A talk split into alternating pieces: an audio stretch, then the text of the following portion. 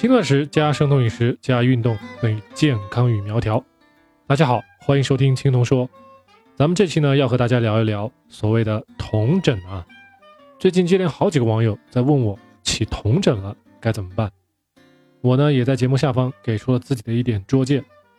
好在问问题的网友呢他很快就见效了，所以呢我就在这期节目里分享一下我的这一次经验，以及呢这一切背后的科学内涵啊。童疹呢，英文原本叫做 keto rash，keto 是生酮的简称，rash 呢是疹子的意思啊。之所以咱们这个节目办了三年多，今天才聊到童疹这个话题，主要还是因为我自己啊，因为我自己从来没有得过疹子。那这几年在微博和微信上密切联系过的一些网友呢，他们也没有出现过，所以对于我来说啊，童疹这个词儿本身呢就比较值得争议啊。因为生酮饮食并不会直接导致，注意了啊，大家注意，我这儿说的是导致啊，也就是说这里不存在因果的关系啊。说的再直白一些呢，就是如果生酮饮食会导致生疹子的话，那么但凡是做生酮饮食的朋友，那百分之百都会得童疹了啊。然而呢，事实并不是这样，因此生酮饮食跟疹子，我这儿没有说童疹了啊，是没有因果关系的啊。但是呢，既然已经有人得了，那么他们之间一定是有关联性的。那许多国内不是非常了解生酮饮食这块的人呢，经常喜欢把生酮饮食过程中发生的一些偶然的一些现象，但凡不太好的，前面都要加上一个“同”字。那这样呢，就让人产生错觉啊，以为呢就是因果关系，生酮饮食呢有这样那样的坏处，所以呢变得很恐怖。然而实际上呢，这些现象大多只是相关而已啊。那么咱们今天聊的所谓的酮疹，实际上就是普通的疹子，即使不生酮饮食，在许多人的身上也会发生。那这一点呢，大家在这里一定要牢记啊。很多反对生酮饮食的人还会说：“哎，只要不生酮了，就没有酮疹了，是不是刚好从反面可以证明生酮饮食对身体不好了呢？”那我们今天就来看一看，到底生酮饮食，也就是说脂肪代谢和碳水饮食。也就是碳水代谢之间，到底有什么关键的区别啊？在什么情况下会让人得疹子呢？生酮饮食所谓的生酮这个过程，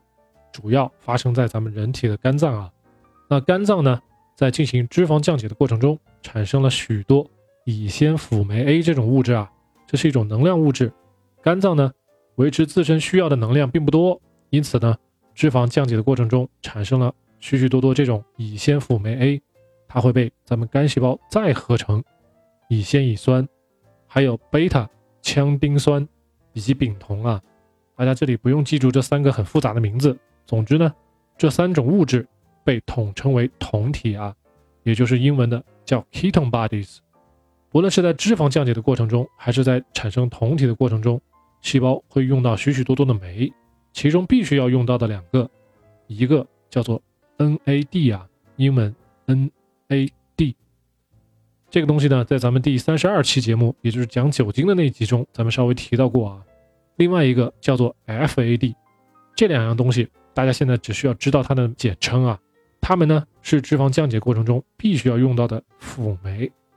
那所谓辅酶呢，就是用来促进和加快细胞内化学反应的这一类非蛋白质的物质啊，它们可以循环利用。但是呢，并不意味着可以无限循环啊。一般来说，循环用几次呢，它就失效了。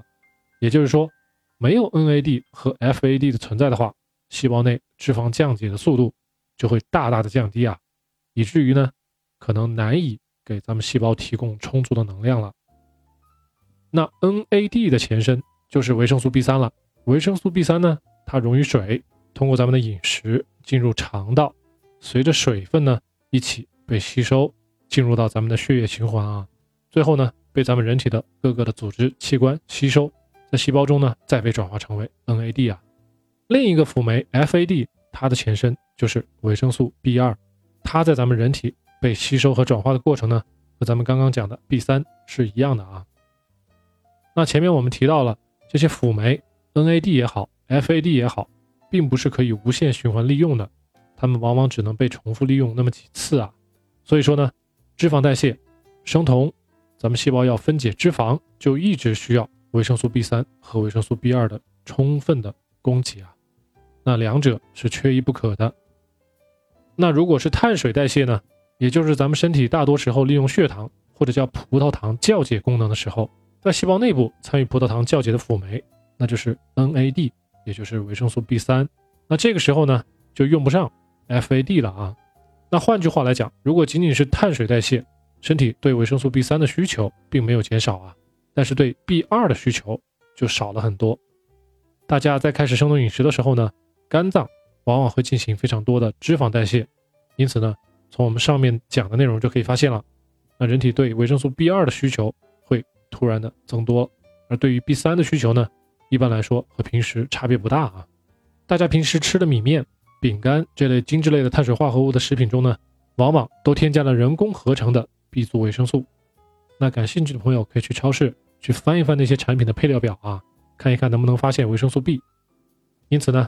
一旦大家开始生酮饮食，把精致的碳水从饮食中去掉以后，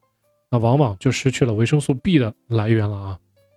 许多朋友或者不在家自己做饭，或者呢经常吃各种代餐呐，或者是补剂啊，还有很多人不爱吃蔬菜，或者吃的太少，那最终导致的结果就是维生素 B 二的缺乏啊。那么尤其在生酮饮食这种以脂肪代谢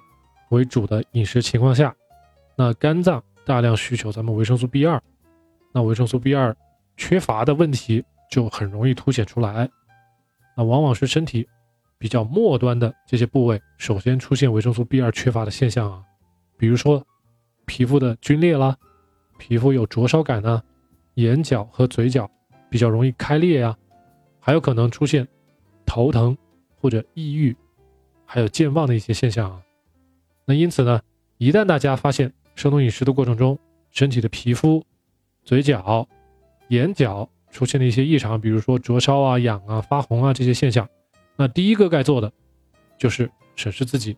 是不是最近改变饮食习惯了，或者咱们婉转的说，是不是去掉了碳水中原本人工添加进去的 B 族维生素了。第二呢，就是问自己，蔬菜，尤其是菌类，那平时吃的是不是不够多？因为菌类所含的 B 族维生素呢比较丰富啊。那如果两个问题回答都是否的话，那大家就要考虑了，这个疹子的出现很可能就是与维生素 B 二的缺乏非常有关。那另外，维生素 B 二的缺乏，往往也伴随着维生素 B 三呢，甚至维生素 B 一的缺乏啊。因此呢，如果有些朋友希望短期内尽快的改善出疹子的状况，那么你就应该去医院或者去社康呢去开。复合维生素 B 片啊，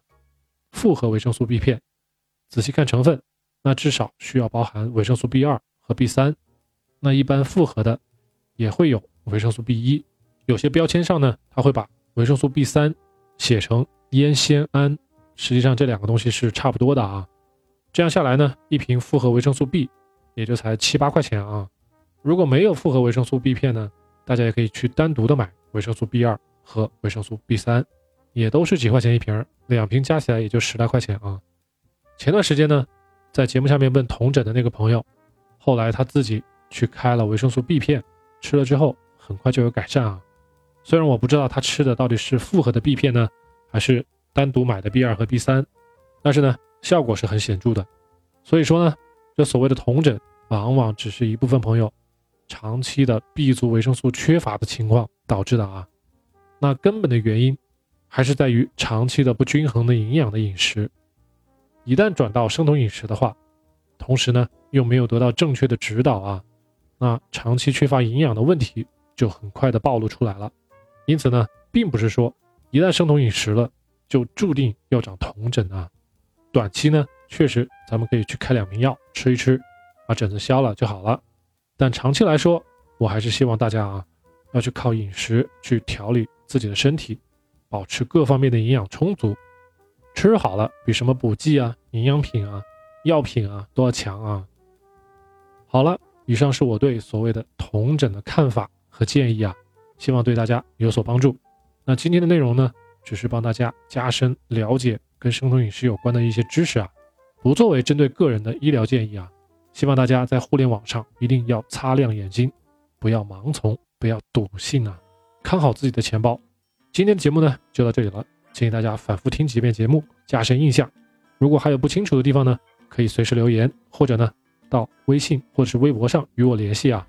最后呢，希望大家别忘了给我点赞。没有关注青龙说的朋友，请您赶紧订阅咱们的栏目啊！也希望您呢可以将咱们的青龙说分享给你周围有需要的朋友或者是家人。感谢大家收听，我们下期再见。